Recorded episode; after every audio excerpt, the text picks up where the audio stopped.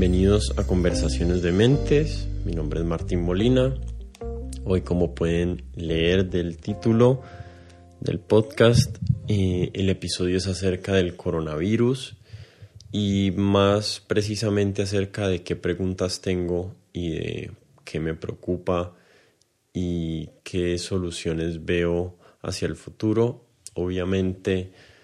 no sobra decir que no soy un epidemiólogo, que no tengo ningún tipo de formación científica o académica que me califique para hacer este tipo de juicios. Solo soy una persona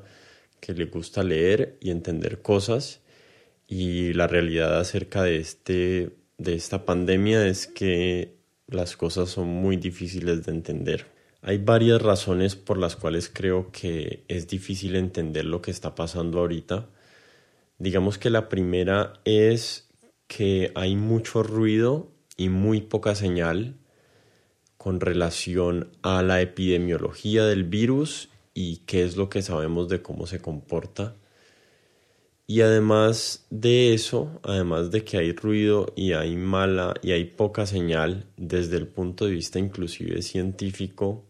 pues esto se vuelve exponencial al nivel de los medios porque hay un fenómeno que veo, y esto obviamente no es nuevo a esta pandemia, sino que es como el modus operandi de los medios últimamente, que es que en algún lugar alguien escribe un artículo, alguien lee un estudio, digamos que leyó el último estudio eh, o el último, los resultados del último ensayo, ensayo clínico de la droga Remdesivir, que los que estén siguiendo este tema saben que es una droga que se está evaluando como, como posible antiviral para el coronavirus, para el tratamiento del COVID-19. Y esa persona leyó y escribió ese artículo, digamos que fue en el New York Times o donde sea,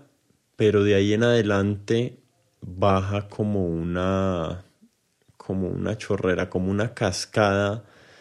de personas y de publicaciones que leen son los artículos de otros periodistas y que no van directamente a la fuente. Entonces, esta persona escribió el artículo, después otro lo leyó, leyó el headline y, y, se leyó el artículo y entonces publica otro artículo acerca de ese artículo y después un periodista de opinión publica un artículo sobre el artículo del un artículo sobre el artículo del artículo y así sucesivamente hasta que lo que nos termina llegando en las noticias o lo que nos termina llegando eh, en BuzzFeed o donde sea, pues es, es como una información muy diluida donde en cada paso se trata de sensacionalizar más la información para conseguir más clics. Entonces, hay que ser muy prudentes con la información que estamos consumiendo. Seguro esto es algo que ya han leído y escuchado en otras partes, pero les quiero hacer la sugerencia, que no sé si se las han hecho antes, de que vayan directamente a las fuentes, que busquen los links en los artículos, a los estudios, a los, a los resultados, a las publicaciones en, las, en los en las revistas científicas, en Nature o donde sea. Muchas de estas publicaciones están en preprint, lo que esto significa es que todavía no han pasado por el proceso de peer review o de revisión por pares. Y, les prometo que si ustedes leen las conclusiones o el extracto de esos estudios, pueden hacerse una idea muchísimo más real de qué es lo que, de cuáles fueron las averiguaciones o cuáles fueron los resultados o qué se puede intuir o no de los resultados de un ensayo clínico o de un estudio. Eh, no desconfíen de sus habilidades de entender el lenguaje científico, un poquito de Wikipedia y un poquito de Google eh, son muy útiles y, y me parece la mejor solución si uno realmente quiere entender qué es lo que está pasando. Eh, vamos ahorita entonces con las preguntas. Eh, parece que las dos preguntas predominantes durante esta pandemia han sido cuántas personas están contagiadas y cuántas personas están muriendo. Y tangencialmente en qué grupos de edades están muriendo las personas por el virus. Y estas dos preguntas obviamente son importantes, pero no son las únicas preguntas y como ya hay mucha información de eso por allá afuera, pues eh, no voy a hablar de eso aquí. Pero hay otras preguntas que me parecen a mí muy relevantes y que son las que yo me estoy haciendo y es y son más relacionadas a los efectos que tiene el virus en las personas que no se mueren de él. Obviamente hay un espectro de morbilidad, digámosle, hay un espectro de sintomatología dentro de las personas que se contagian por el virus. En un lado tenemos a las personas asintomáticas que se pueden haber contagiado hace semanas o meses y nunca tuvieron ningún síntoma y, y se los enteraron que tenían el virus porque les hicieron una prueba de serología y resulta que tienen los anticuerpos. Eh, hasta el otro lado, que son las personas que están en las unidades de cuidados intensivos y las personas que se mueren. Eh, pero obviamente entre esos dos hay un espectro gigante de resultados y de efectos a corto, mediano y largo plazo de una enfermedad como cualquier enfermedad y acerca de esto es de lo que tenemos mucha menos información y desde mi punto de vista me gustaría saber mucho más porque me parece muy relevante a una persona como yo de 30 años que no tengo ninguna comorbilidad, cuál debe ser mi entendimiento del riesgo que estoy teniendo como individuo. Y mi pensamiento es que está muy subestimado los efectos del virus que no son mortales, porque al menos esto obviamente es solamente eh, relatos que he leído o que he escuchado personalmente, pero conozco de personas que llevan meses, que son personas jóvenes y sanas, que llevan meses luchando para recuperarse del coronavirus o el COVID-19 y también he escuchado casos de personas que estuvieron en unidades de cuidados intensivos, se salvaron eh, y ahorita están en sus casas y tienen que seguir usando oxígeno suplemental, suplementario y que probablemente algunos de ellos van a tener que seguir usando oxígeno por el resto de sus vidas. Entonces esto es muy relevante, es muy relevante saber cuáles pueden ser los efectos a mediano y largo plazo en una persona que tiene un caso grave o un caso eh, de mediana eh, afectación por el virus y esta información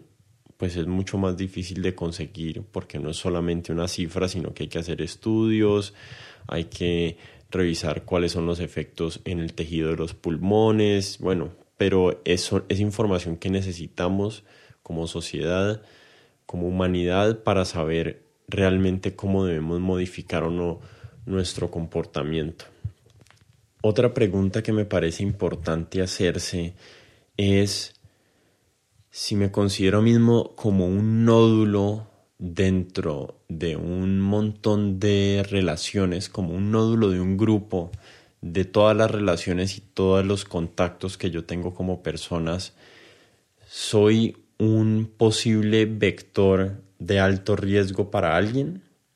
Obviamente no es lo mismo vivir con la abuela que vivir con la mamá, que vivir solo, que vivir con un compañero de cuarto joven, que vivir con un compañero de cuarto que tiene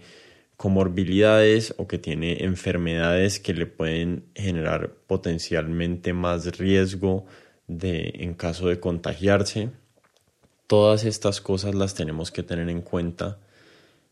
como si dejo a mi hijo en la casa de mis papás y yo soy una persona que soy un trabajador de salud y estoy en contacto con personas que están infectadas con el virus, ¿será que llevo a mi hijo o no llevo a mi hijo donde mis papás? ¿Cómo afecta eso mi salud mental? ¿Cómo afecta eso la salud con mi matrimonio, de mi matrimonio? cuál realmente es el riesgo que le estoy generando a mis papás dejando a mi hijo con ellos, qué acciones puedo tomar como individuo para cuidar, para reorganizar, para reorganizar las estructuras sociales alrededor mío, y con esto me refiero a mi familia y a mis amigos, para mitigar el riesgo a las personas que potencialmente pueden sufrir una enfermedad muy fuerte o incluso pueden estar en riesgo de, morirse por contraer el, el virus. Ahorita a nivel organizacional, a nivel de empresa, digamos, cómo si yo soy una persona que tiene una empresa, o si soy un gerente, o si soy alguien que administra a más de dos o tres personas, qué decisiones debo tomar para proteger primero a mis empleados, qué recursos les voy a hacer disponibles a mis empleados para que ellos estén lo más libres de riesgo posible. Un ejemplo puede ser que viajar en transporte público es muchísimo más riesgoso que viajar en bicicleta. Entonces,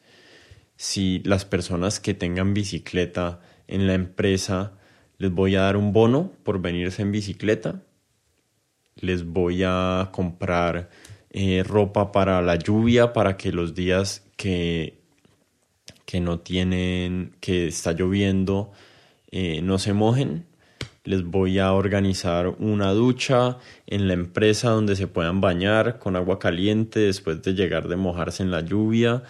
Eh, también que a los que les puedo prestar un servicio particular de transporte, si yo puedo recoger a un par de personas de ida hacia la empresa. Eh, todo esto es muy relevante a nivel organizacional porque primero estoy protegiendo la salud de mis empleados. Proteger la salud de mis empleados es proteger la salud de mis clientes que me están visitando si tengo por algún motivo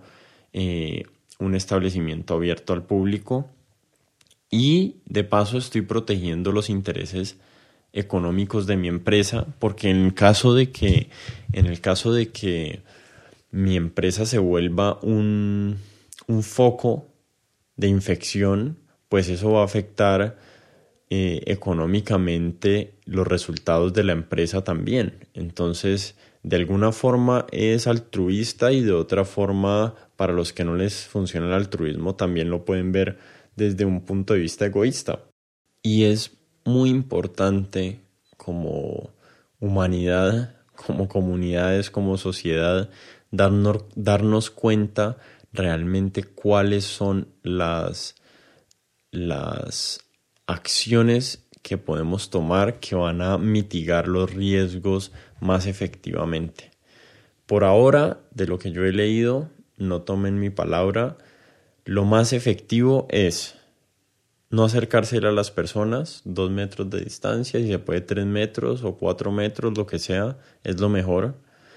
Eh, y usar máscara. Hace un par de días estuve en un supermercado y el guarda de seguridad me tomó la temperatura y yo estaba pensando qué tan efectivo o qué tan, qué tan útil es tomarle a una persona la temperatura a la entrada de un establecimiento. Primero sabemos que hay un porcentaje alto de la de la de las personas que contraen el virus que son asintomáticos. Y hay otro porcentaje de personas que son presintomáticos, o sea, que están contagiados, son infecciosos, pero todavía no, no han presentado ningún síntoma. O incluso si han presentado un síntoma, ese síntoma aún no es fiebre. Entonces, digamos que con la toma de la temperatura, pues sí se capturan uno que otro caso por ahí de alguien que tenga una fiebre. Puede que no esté relacionada al coronavirus, puede que sí. Pero hay otra posibilidad ahí es que tomarnos la temperatura nos dé una falsa sensación de, de seguridad. Como me tomaron la temperatura y la tengo bien, pues entonces eh, no tengo coronavirus. Esto, pues obviamente esto es una forma muy básica de pensar, pero yo creo que muchas personas pueden caer presa de esta manera de pensar entonces no sé qué tan efectivo sea esto de estarle tomando la temperatura a la entrada del supermercado a las personas. Bueno, y por último nos queda ya más como las preguntas que tengo a nivel de estatal o de provincia o de ciudad y hay muchas, obviamente eh, tienen que ver con los aspectos económicos, tienen que ver con la manera desigual que este virus, como la mayoría de las enfermedades, afectan nuestra sociedad. Y ese es un tema muy, es un tema muy complejo y no, me voy, no voy a tratar de resolverlo aquí, pero sí hay unas preguntas que tengo, digamos, a nivel de qué pasa o cómo, qué trato diferencial se debe tomar eh, entre áreas que tienen altos, altas tasas de contagio y bajas tasas de contagio. Digamos a nivel estatal, ¿qué hace Nueva Zelanda? Que hace un par de semanas llegó, o hace una semana, o hace 10 días, no, ya, ya no me acuerdo, llegó a cero contagiados. ¿Qué debe hacer ese país? ¿Debe dejar entrar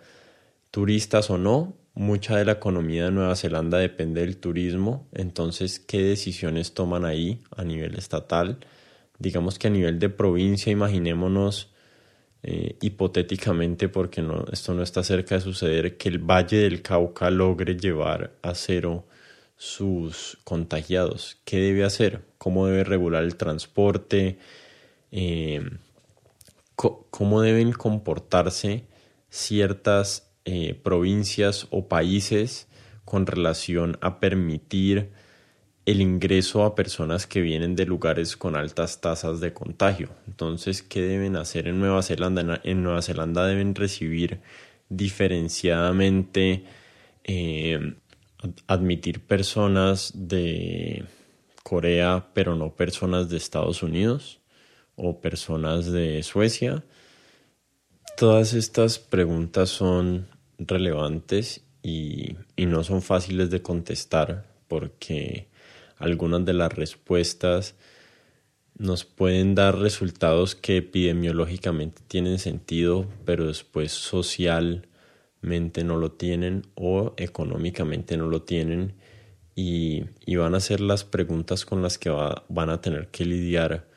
las sociedades y los líderes de esas sociedades.